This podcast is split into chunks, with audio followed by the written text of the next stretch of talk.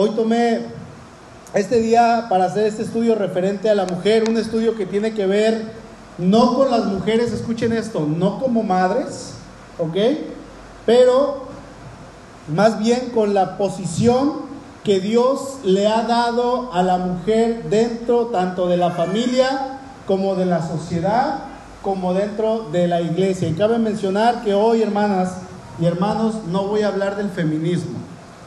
No vamos a hablar de este movimiento sobre la posición de la mujer y este tipo de rebelión, porque digo, es, es una rebelión, lo digo así, este tipo de rebelión que se está dando en todos lugares, va a ser un tema que si Dios nos permite vamos a tomar más adelante.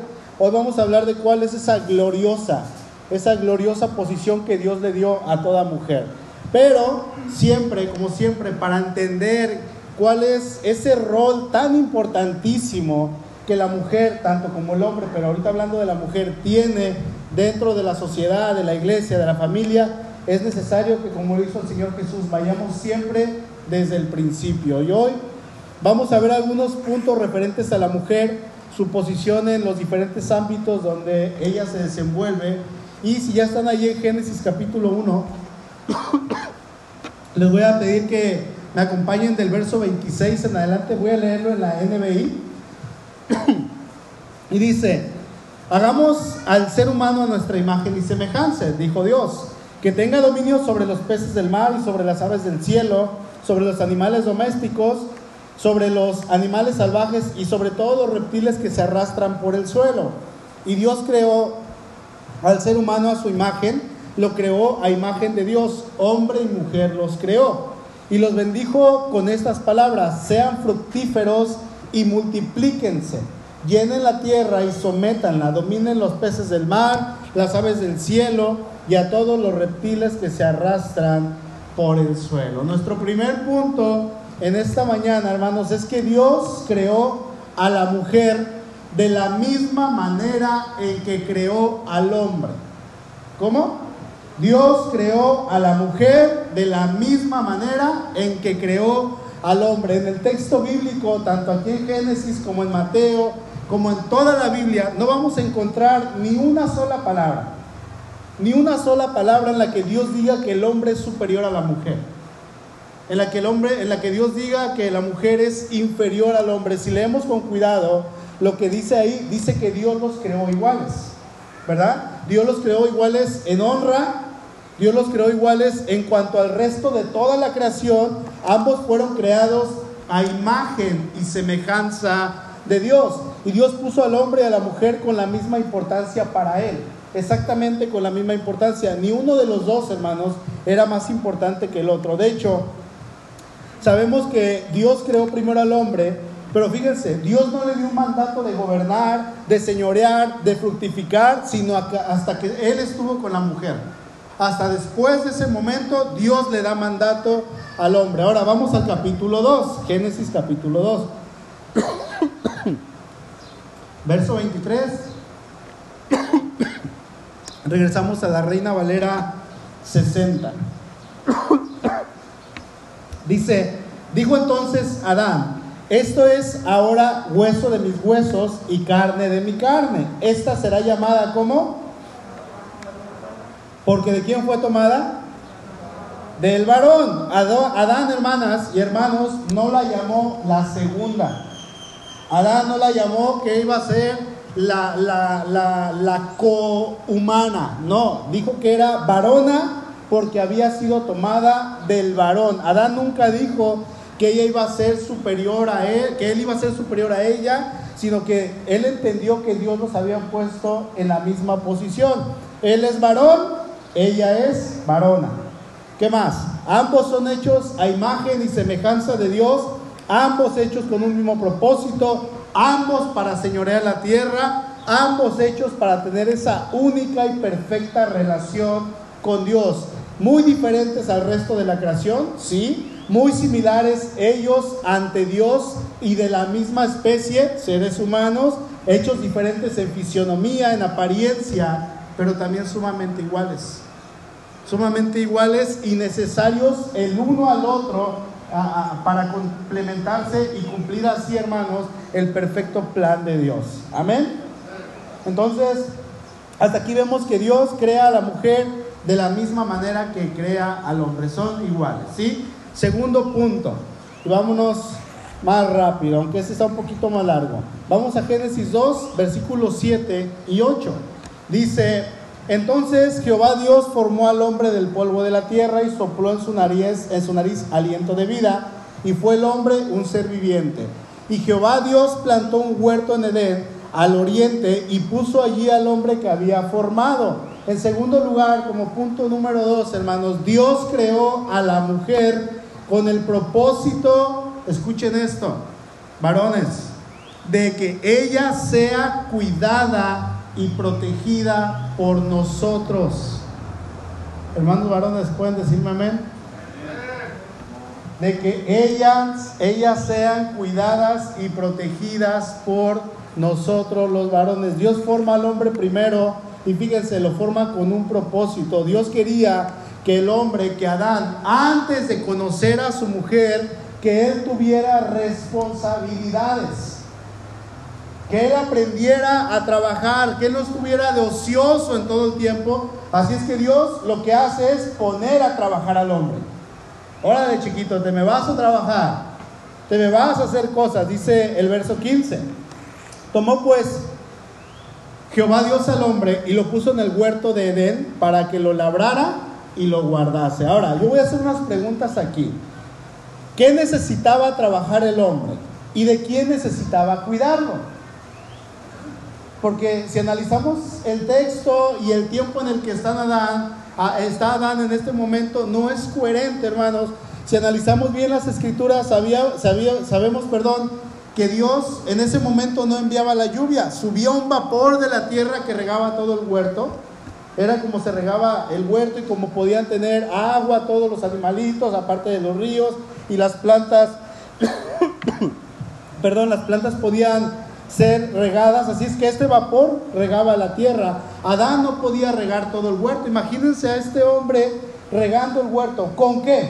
No había ni una sola manguera. No había ni una sola cubeta para cargar el agua y regar las plantas. No tenía pinzas, no tenía tijeras para llenar, para cortar, perdón, y podar los árboles. Si él bajaba los frutos, del árbol no había un anaquel donde ponerlos, no había un refrigerador donde refrigerarlos, no había jabas, no había anaqueles, no había nada. Si él alimentaba a los animalitos con frutas, ok, lo hacía, pero las frutas se le iban a echar a perder. No tenía un solo lugar donde guardarlas para para poner los mangos, los elotes, los pepinos, las manzanas. No había nada, hermanos. Ahora dice el, versículo que también tenía que cuidar el huerto pero ¿de quién lo iba a cuidar? Porque dice que Dios puso al hombre en ese lugar para que lo cuidara. Pero yo pregunto, ¿de quién lo iba a cuidar? Porque guardar es igual a cuidar. No había nadie que pudiera entrar a robar. ¿Qué iban a robar? No había hombres en la tierra.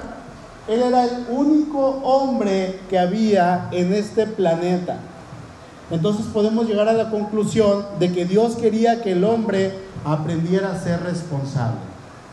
Dios quería que el hombre tuviera esa responsabilidad. Ahora, es muy probable que cuando Dios le haya dado ese mandato a Adán, es muy probable que Adán haya obedecido en todo lo que Dios le dijo. Él intentó y aprendió a cuidar ese lugar, aprendió a labrarlo, sí, pero dice el verso 18, y, y dijo Jehová Dios, no es bueno que el hombre esté solo, le haré ayuda idónea para él. Jehová Dios formó pues de la tierra toda bestia del campo y toda ave de los cielos y las trajo a Adán para que viese cómo las había de llamar. Y todo lo que Adán llamó a los animales vivientes, ese es su nombre. Fíjense, el Señor dice, le voy a hacer ayuda idónea a Adán. Y vamos a pensar, dice, ahí está tu mujer, Adán. No, en lugar de dársela, Dios le pone más trabajo al hombre. ¿Quieres tu mujer? Ok, tienes que aprender a trabajar, tienes que aprender responsabilidades. Dios, hermanos, quería que el hombre estuviera listo para que cuando su mujer llegara a él, él quería que Adán la cuidara en todos los aspectos, que Adán viera por ella, que Adán cuidara de ella, ¿sí? Dios crea al hombre para que se encargue de su mujer, para que le supla, para que le provea, para que la cuide. De hecho, sabemos que el hombre produce más testosterona que la mujer, produce más musculatura. Y esto, esto lo capacita al varón para hacer trabajos que solamente él puede hacer. Trabajos que la mujer no está capacitada y no está diseñada para hacer, aunque lo puedan hacer, hermanas. Hay cosas que solamente le tocan al varón. ¿Por qué? Porque Dios nos creó así, para desempeñar ese honroso y glorioso rol llamado trabajo. ¿Sí? Aquellos que dicen que es una carga pesada el trabajo, hay otros que dicen o decimos, ¿quién inventó el trabajo? Aquellos que cuando nos estamos levantando y decimos, ay, no tengo que ir a trabajar, y el que inventó el trabajo no tenía otra cosa que hacer. ¿Quién ha dicho eso? O cosas parecidas. No queremos levantarnos. Bueno, déjenme decirles que a quien se le ocurrió el trabajo fue a Dios. El Señor diseñó el trabajo. Es una fuente de bendición para el ser humano el trabajo por varias razones. En primer lugar, el trabajo como varones nos va a ayudar a sostener a nuestra familia. Amén. Nos va a ayudar a ser responsables.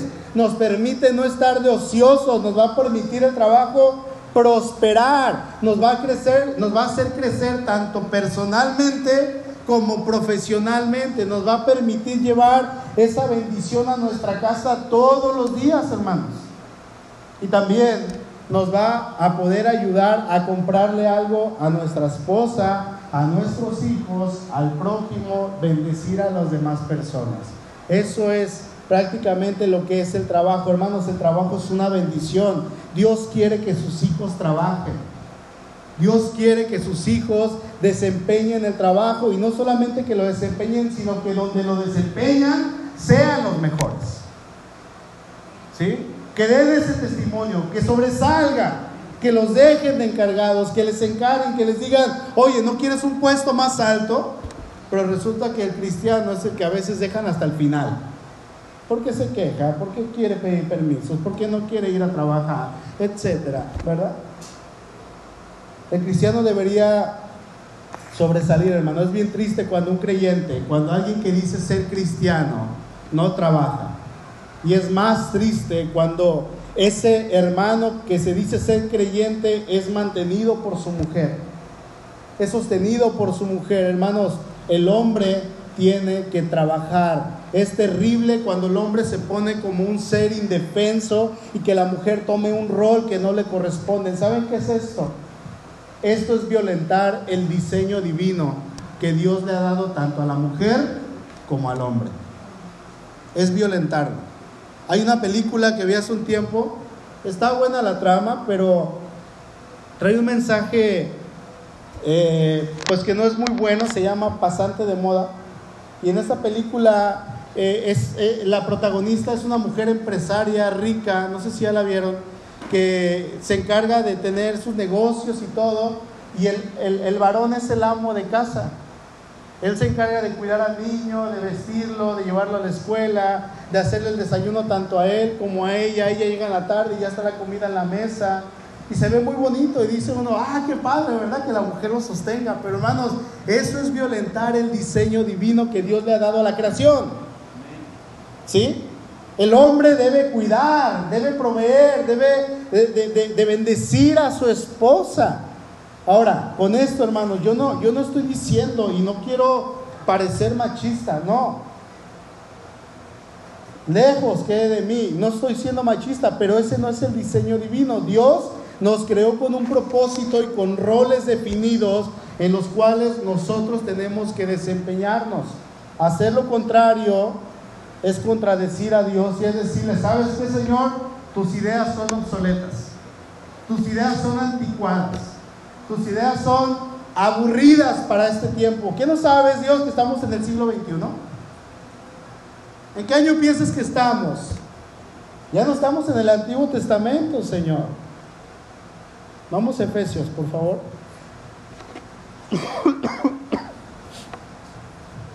Efesios 5.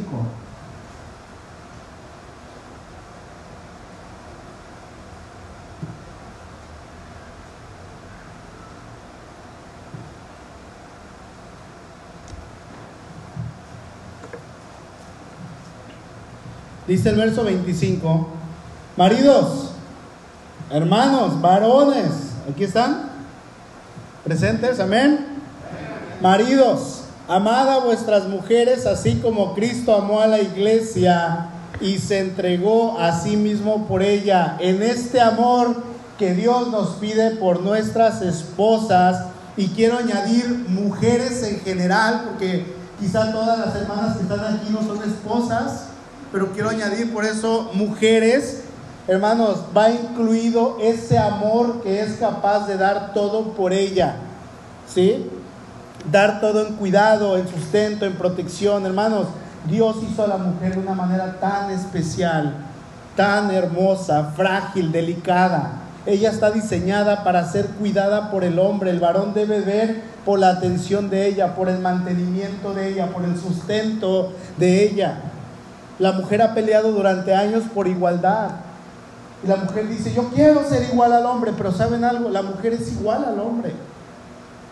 La mujer es igual al hombre. Dios le dio ese papel. Dios quiso que así fuera, pero que seamos iguales no significa que ella, aunque pueda, hermanos, hacer trabajos y cargas pesadas de hombre, no significa que tenga que hacerlo. Ese no es el objetivo, aunque puede hacerlo. Y muchas veces, para vergüenza de nosotros, lo hacen mejor las mujeres. ¿Sí? No significa eso. Colosenses 3:19 dice, maridos, amen a sus mujeres y no sean qué. y no sean qué. Ásperos con ellas. No sean desabridos. Eso es lo que significa. No sean desapacibles. No sean bruscos. No sean huraños. Y es que, hermanos, el matrimonio cristiano involucra una sumisión mutua, una subordinación de nuestros deseos personales al bien de ese ser amado. En el caso de nosotros, hermanos varones, al bien de nuestra esposa. En el caso de los hijos, ¿por qué no? Ver por la mamá. por el cuidado de la mamá. Dice el texto, no sean desapacibles, dice otra versión, o sea, no sean malhumorados, no sean provocativos. ¿Saben algo, hermanos varones? Hay muchos que son corteses, cumplidos en público, amables, pero llegan a casa y son toscos, son bruscos, son malos. ¿Sí? Dan un testimonio pésimo en casa y en la iglesia, ¿cómo se cumple ese dicho que dice que somos luz en la calle y oscuridad en la casa? ¿Por qué? Porque en la casa yo no tengo temor de portarme así, ahí no hay nadie a quien tenga que darle la buena cara. Y por eso lo he dicho y lo repito y lo seguiré repitiendo. En la iglesia, en la iglesia todos somos cristianos. Todos. Si el diablo entra, el diablo es cristiano. Pero saliendo es cuando realmente sale quiénes somos en realidad. Es en casa, hermanos varones, pastores de casa, encargados de su hogar, líderes de su casa. Es en casa donde nosotros tenemos que aplicar las escrituras. Dice el apóstol Pedro ahí en Primera de Pedro, si me acompañan, Primera de Pedro capítulo 3, por favor. Sirve que tomo un sorbito de agua.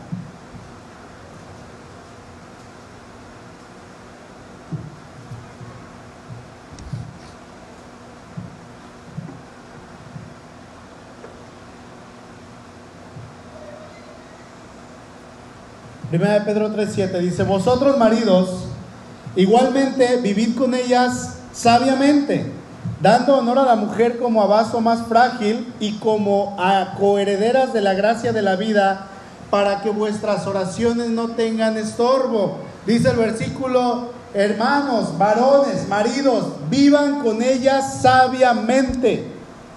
Hay varones que no soportan el tener que ir a su casa por el hecho de que en este lugar, hermanos, está la persona con la que menos quiere convivir. Puede convivir en todos lados perfectamente, pero en casa no puede convivir con su esposa. Y quizá me van a decir, hermano pastor, es que no la conoce. Es que usted no sabe cómo es. Le doy, tan solamente le doy cinco minutos para que conviva con ella y me va a dar la razón. Y quizá yo le voy a decir, sí hermano, tienes razón.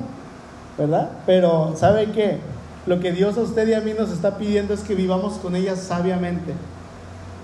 Y obviamente para que esto pueda surgir efecto, tiene que haber un trabajo de los dos, de las dos partes.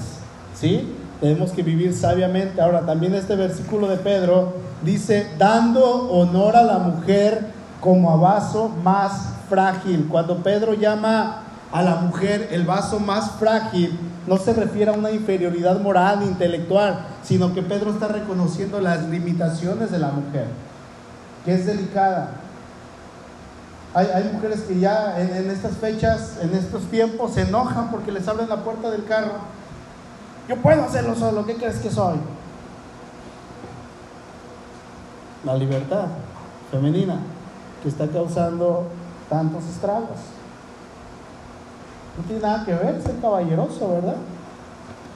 Las mujeres de la época de Pedro, hermanos, si no eran protegidas por los hombres, ellas eran vulnerables a los ataques, maltratos y desastres económicas. La vida de la mujer hoy en día sabemos que puede ser más llevadera, pero la mujer sigue siendo vulnerable a los ataques criminales y al maltrato familiar, al maltrato del varón. Y a pesar de que en el trabajo hay aumento de oportunidades, hay, mayores probabilidades de que la mujer se pueda desenvolver. Todavía hay un considerable número de mayoría de mujeres que ganan mucho menor, mucho menos salario que los hombres, y en la mayoría de los, de los hogares que son pobres es cuando son madres solteras con hijos. No siempre, pero suele pasar. Un hombre que honra a su esposa como un miembro, hermanos, del sexo débil, ¿sabe qué va a hacer? La va a proteger, la va a respetar, le va a ayudar a crecer y va a permanecer con ella. Un hombre que honra a su esposa que dice, ella es un sexo débil, y no, no en el sentido de que sea débil y que no pueda hacer nada, no, porque como les digo, la mujer en muchas ocasiones es más fuerte que los hombres. ¿Sí? Varones, no debemos esperar a que la mujer trabaje de tiempo completo fuera de casa y que llegue a trabajar de tiempo completo dentro de casa. Tenemos que ayudarlas también. No pasa nada si lavan un traste. No por eso soy mandilón. No pasa nada si de vez en cuando tienden la cama. ¿Sí? Había, había un, un, amigo que nunca levantaba ni su plato ni nada. Y un día hablé con él y dije, oye, ayúdale. Tienes varios hijos y ella se encarga de todo, ayúdale, no seas así te sirve, te levanta tu plato, no levantas ni tu vaso. Ayúdale, ve los trastes eh, y, está con los niños y todavía te acuesta en la cama, te tapa y se va a lavar los trastes. Y un día pasé y, estaba lavando los trastes. Y, lo volteé a ver, me le quedé viendo y me volteé a ver, me dice, no me veas. Es como diciendo, no. Obviamente estaba, él, estaba jugando en ese momento. No pasa nada, hermano. No se les va a caer un brazo. Junten su plato. Hagan su cama. Junten sus zapatitos.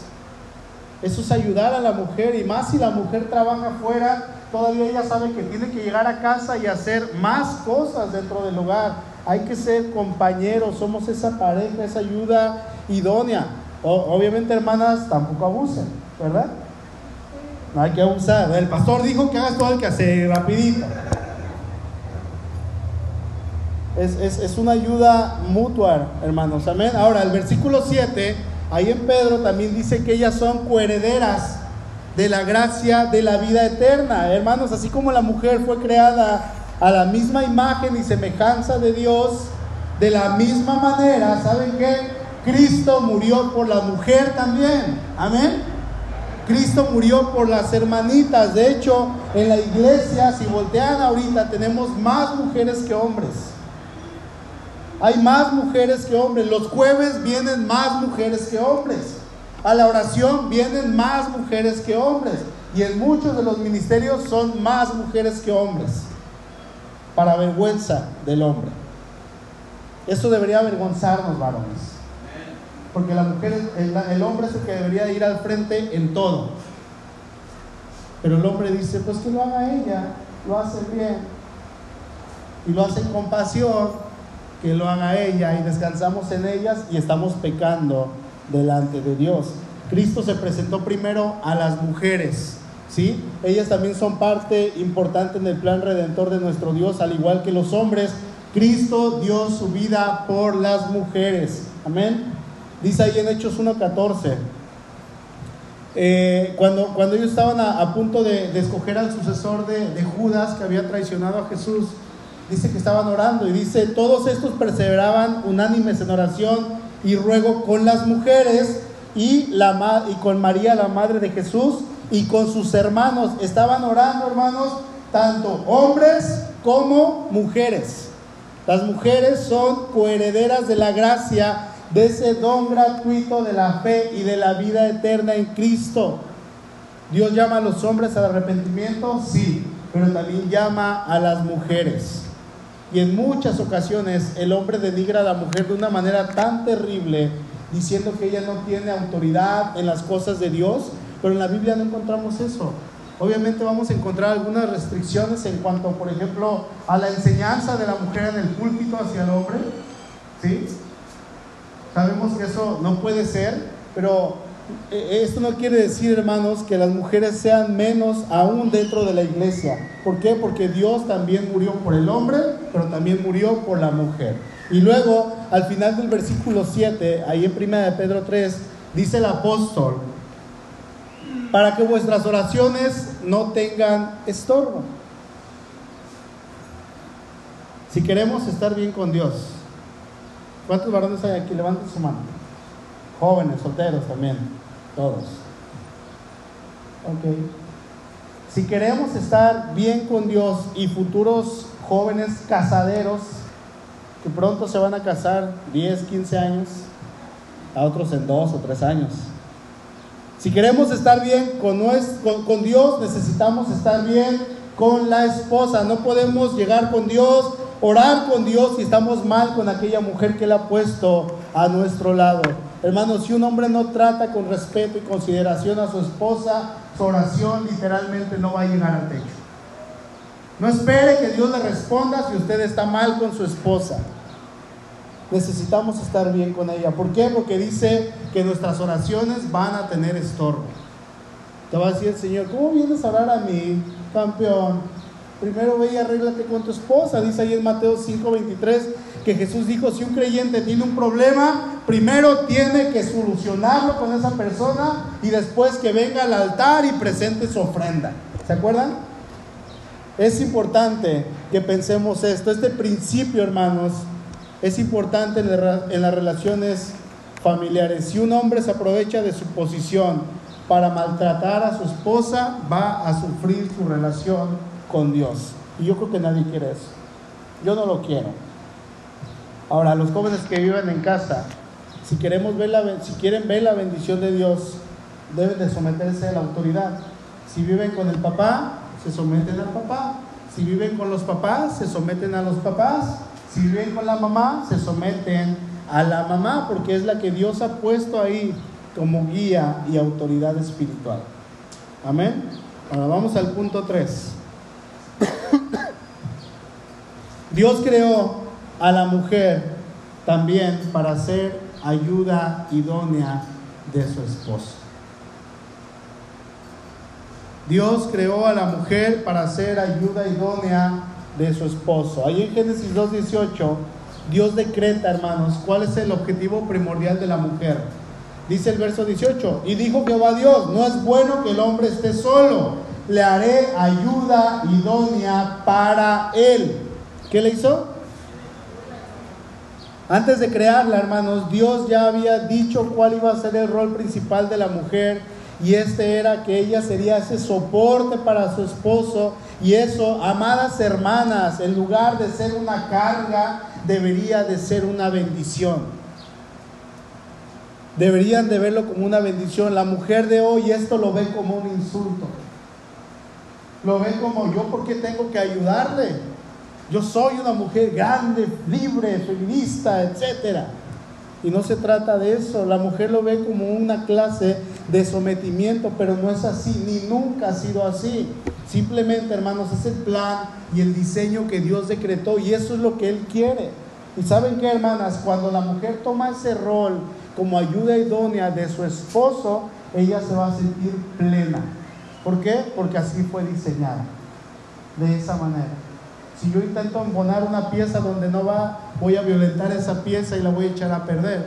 Pero si yo meto la pieza correcta donde va, la pieza va a embonar y todo va a trabajar perfectamente. Dios diseñó a la mujer para ser ayuda idónea de su esposo. Ahora, estamos en una época donde le han llamado la generación de cristal. ¿Se han escuchado? ¿Qué es la generación de cristal? Es una generación que todo le molesta, que de todo se ofende, que de todo se rompe. Pero hace poco vi a un varón hablando que no le llamaba la generación de cristal, sino él decía es la era del cristal. ¿Por qué? Porque todos por cualquier cosa se sienten ofendidos. Y esto es cierto, comenzando, por ejemplo, para no ir tan lejos a casa, hablando de aquí de la iglesia, que si el pastor grita mucho, que grita mucho. Y si el pastor no grita, que no grita. Que es muy pasivo. Que si el pastor los hace reír, es muy liberal. Que si no los hace reír, que es muy aburrido. Que si mete pura teología, híjole, es muy pesado. Que si no mete teología, es muy ignorante. Que si mete testimonios personales solamente, que es una falta de respeto. Que si no los mete, no hay vida práctica en el sermón. Y así nos podemos ir con todo, ¿verdad? Con todo. Eso es en cuanto a algunos aspectos de la iglesia. Pero hay algo en lo que muchas mujeres se quejan. Y esto es cuando el pastor o el líder o el mismo varón, el esposo, hablan de un tema que es la sujeción de la mujer, que es el siguiente tema, ahorita lo vamos a ver. Ahí sí, sea quien sea que lo hable, es un machista y es un denigrador. Porque Dios nos creó iguales. Porque Dios no denigra y el hombre sí. Y nos vamos con los por qué, por qué, por qué. Pregunta, hermanos, ¿de dónde surge esta queja? ¿Quieres saber la respuesta? De una mala interpretación de un texto bíblico. De una interpretación que no ha sido correcta en cuanto a la Biblia. ¿Sí? En primer lugar, ahí en Génesis 2, el verso 18, lo que acabamos de leer, leemos que Dios hizo a la mujer para hacer esa ayuda idónea para el varón dice el verso 18. y dijo Jehová, no es bueno que el hombre esté solo. ¿Qué iba a hacer? Ayuda idónea para él. Ahora, de eso no hay que tener dudas, hermanas. Amén. Ustedes fueron creadas para hacer esa ayuda idónea del varón. Ese mandato no lo doy yo, lo da Dios, quien es el creador, el diseñador absoluto de todas las cosas. Y Él como diseñador, como creador, hermanos, quiso que así fuera y así tiene que ser. Que el hombre lo quiera tergiversar, eso ya es otra cosa. Fíjense, Adán tenía en ese lugar donde él estaba, él tenía delicias, tenía eh, eh, deleites en todo lugar, abundancia, pero él mismo se dio cuenta que tenía sentimientos que no podía satisfacer. Él ve a las parejitas de animalitos y dice, ¿y yo? Yo quiero una para mí, Señor. Veo que el jirafa viene con la jirafa y el rinoceronte viene con la rinoceronta. Y yo había esa necesidad en él. Pero imaginen, imaginen que Adán no hubiera tenido el don de continencia. No, hombre. Ahí se acaba todo.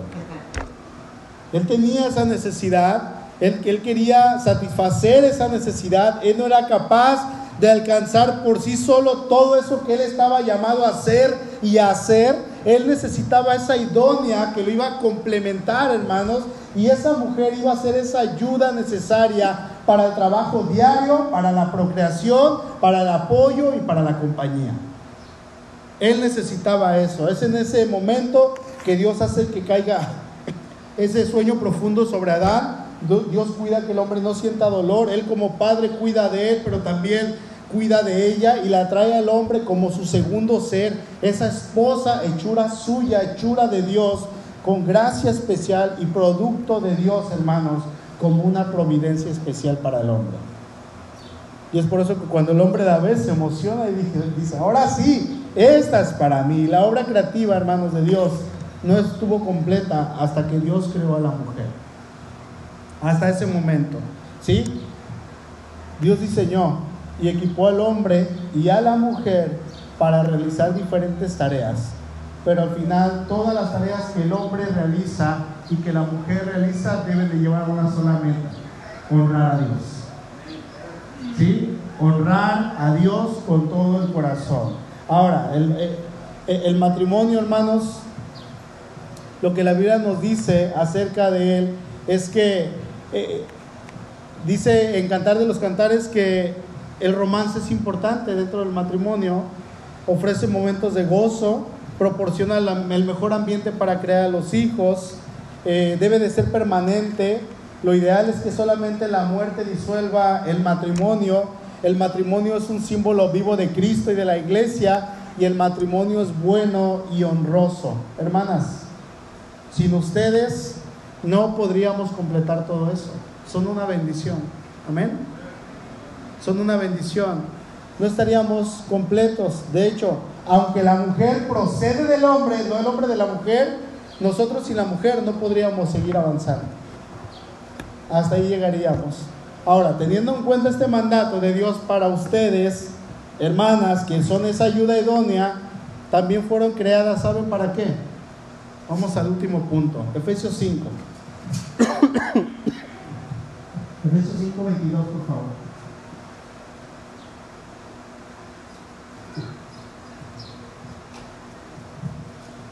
Dice, las casadas estén sujetas a sus propios maridos como al Señor, porque el marido es cabeza de la mujer, así como Cristo es cabeza de la iglesia, la cual es su cuerpo y Él es su Salvador. Así que como la iglesia está sujeta a Cristo, así también las casadas lo estén a sus maridos en todo. Punto cuatro y último. Dios creó a la mujer para someterse al hombre. Y puse ahí entre paréntesis ¿qué? Voluntariamente. Este versículo 22, hermanos, como les dije hace un momento atrás, los hombres y aún las mujeres lo hemos malinterpretado de una manera tan terrible. Ha sido malinterpretado tan terrible. Aquí hay un orden establecido por Dios.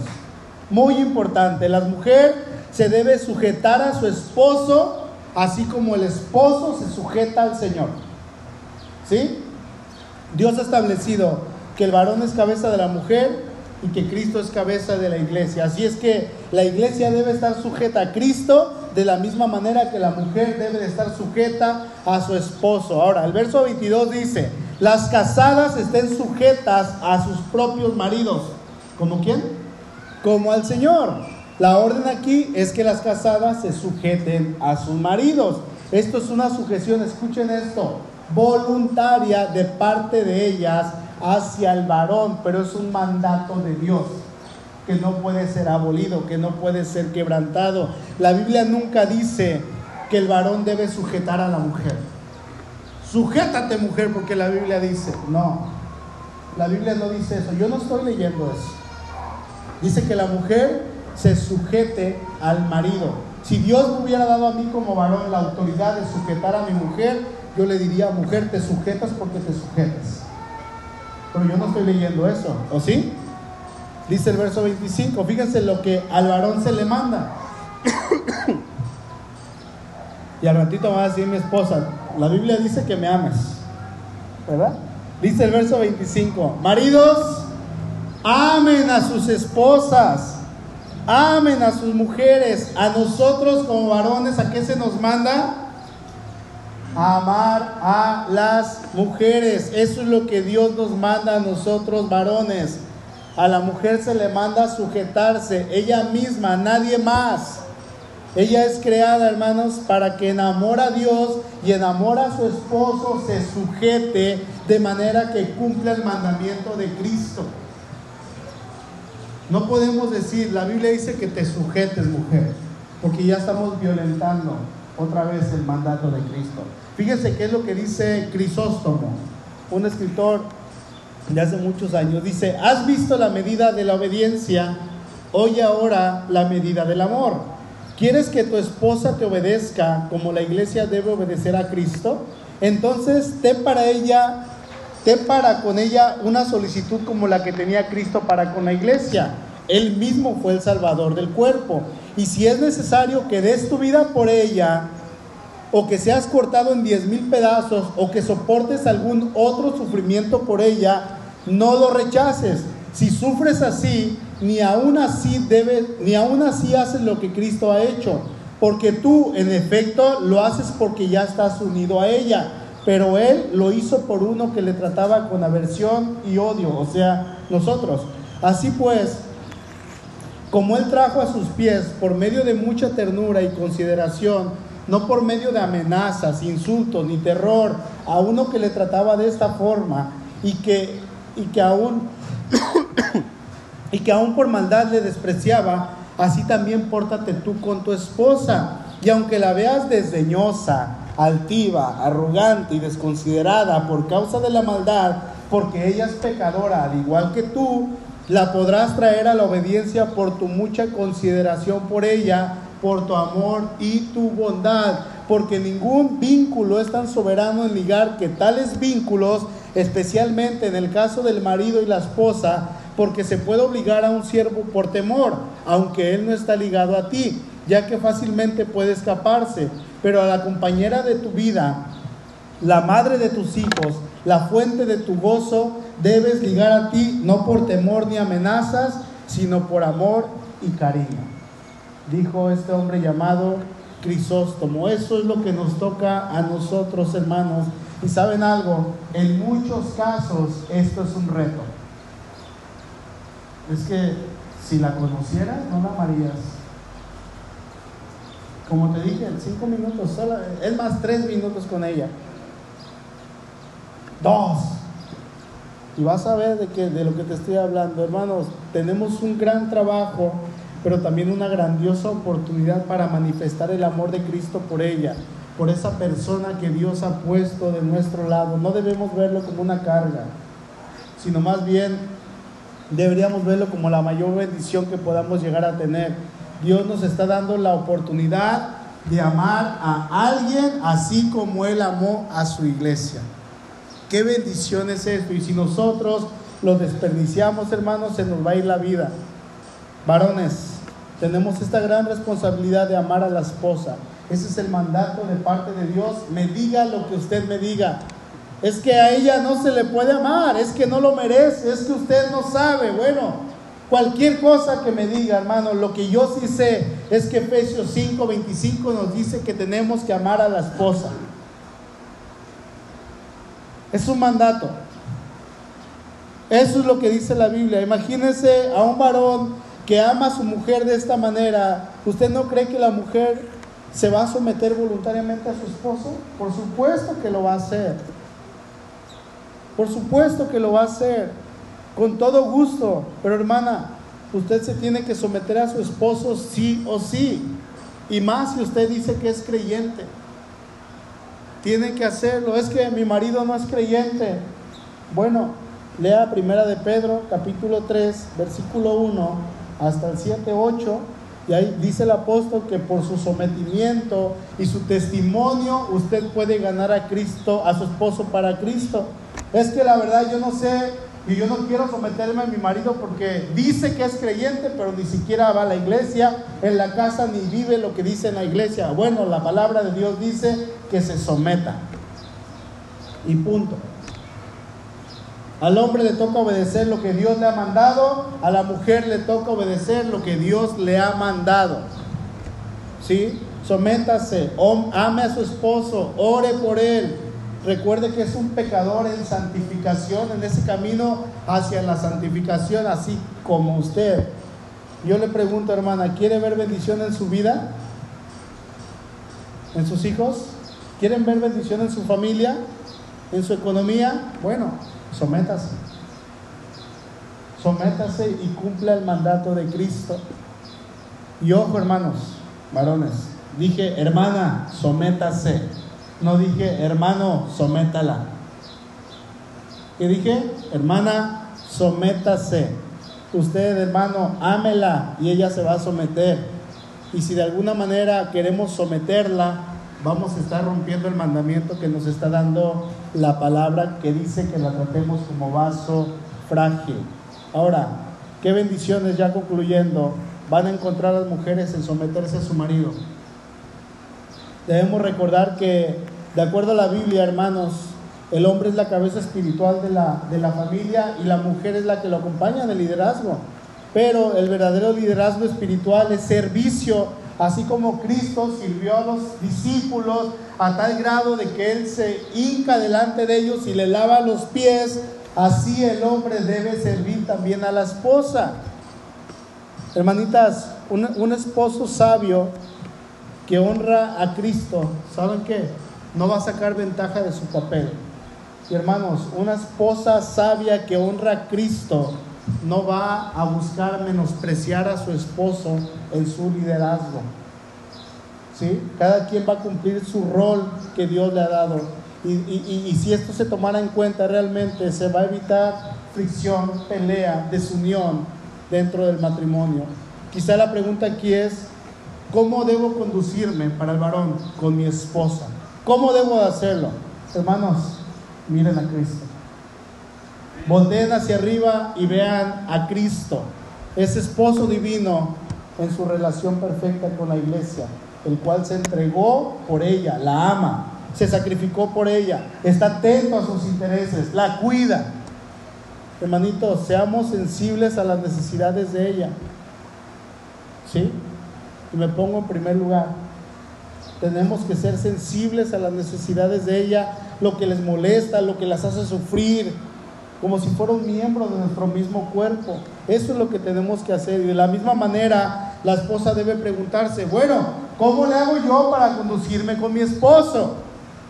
Fíjense, hermana, hermana, en la esposa escogida, la iglesia, en su relación con Cristo, respételo, reconozca que Él está llamado a ser cabeza, ¿sí? Que reconozca que Él tiene liderazgo, escúchelo, ensálcelo, manténganse unidos en propósito y en voluntad, sea una ayuda verdadera. ¿Saben cómo le decía Sara a Abraham? Señor. Y no por eso ella era menos. Ella es Sara, la esposa de Abraham. Y dice que le decía, Señor, con todo respeto. En general, hermanos, a las mujeres nunca se le coloca detrás del hombre, pero a la esposa se le pide específicamente que acepte la dirección de su marido, que acepte esa dirección que el hombre le está dando. Hermana, descanse en Cristo sabiendo el papel que Dios le ha dado. No tome un papel que no le corresponde. ¿Sabe por qué? Porque esto la va a desgastar, la va a frustrar, la va a cansar. Haga su trabajo y deje que el varón haga su trabajo y va a ver cómo la bendición fluye de una manera tan hermosa. Recuerde que la Biblia no coloca al varón sobre la mujer, pero sí llama a los esposos a desempeñar un liderazgo responsable. ¿Sí? Hermanos, Dios nos creó iguales. Dios quiere que los varones cuidemos a las mujeres que Él ha puesto a nuestro cuidado. Hijos, si hay aquí algunos jóvenes, cuiden a su mamá, respétenla, sométanse a ella. Honrenla como vaso más frágil. Hermana, si está casada, cumpla con esa encomienda que Dios le ha dado y véala realmente como la misión de su vida. Ame a su esposo con todo su corazón, sométase a Dios y sométase a su esposo y sea esa ayuda idónea para él. Haga, hermanita, por favor, que su esposo, que su esposo, perdón, se exprese de usted como la ayuda idónea y no como la ayuda errónea. Porque es tan triste cuando el varón dice, creo que encontré a mi ayuda errónea. Híjole, qué tremendo. Es algo tan triste cuando el hombre se expresa así de su mujer, hermana, sométase a Dios, obedezca su palabra, cuando Dios le manda y le dice que, Dios que usted se debe someter a su marido, deje que él la ame. Y si no se lo demuestra así como usted quiere, usted ámelo, usted sométase, siga cumpliendo lo que dice la palabra de Dios para su vida y va a ver la bendición de Dios. Recordemos que Jesús murió en la cruz tanto por hombres como mujeres, ¿sí? Y ambos somos herederos y coherederos con Cristo en esa vida prometida que Jesús vino a darnos. Amén. Inclinemos nuestro rostro, por favor.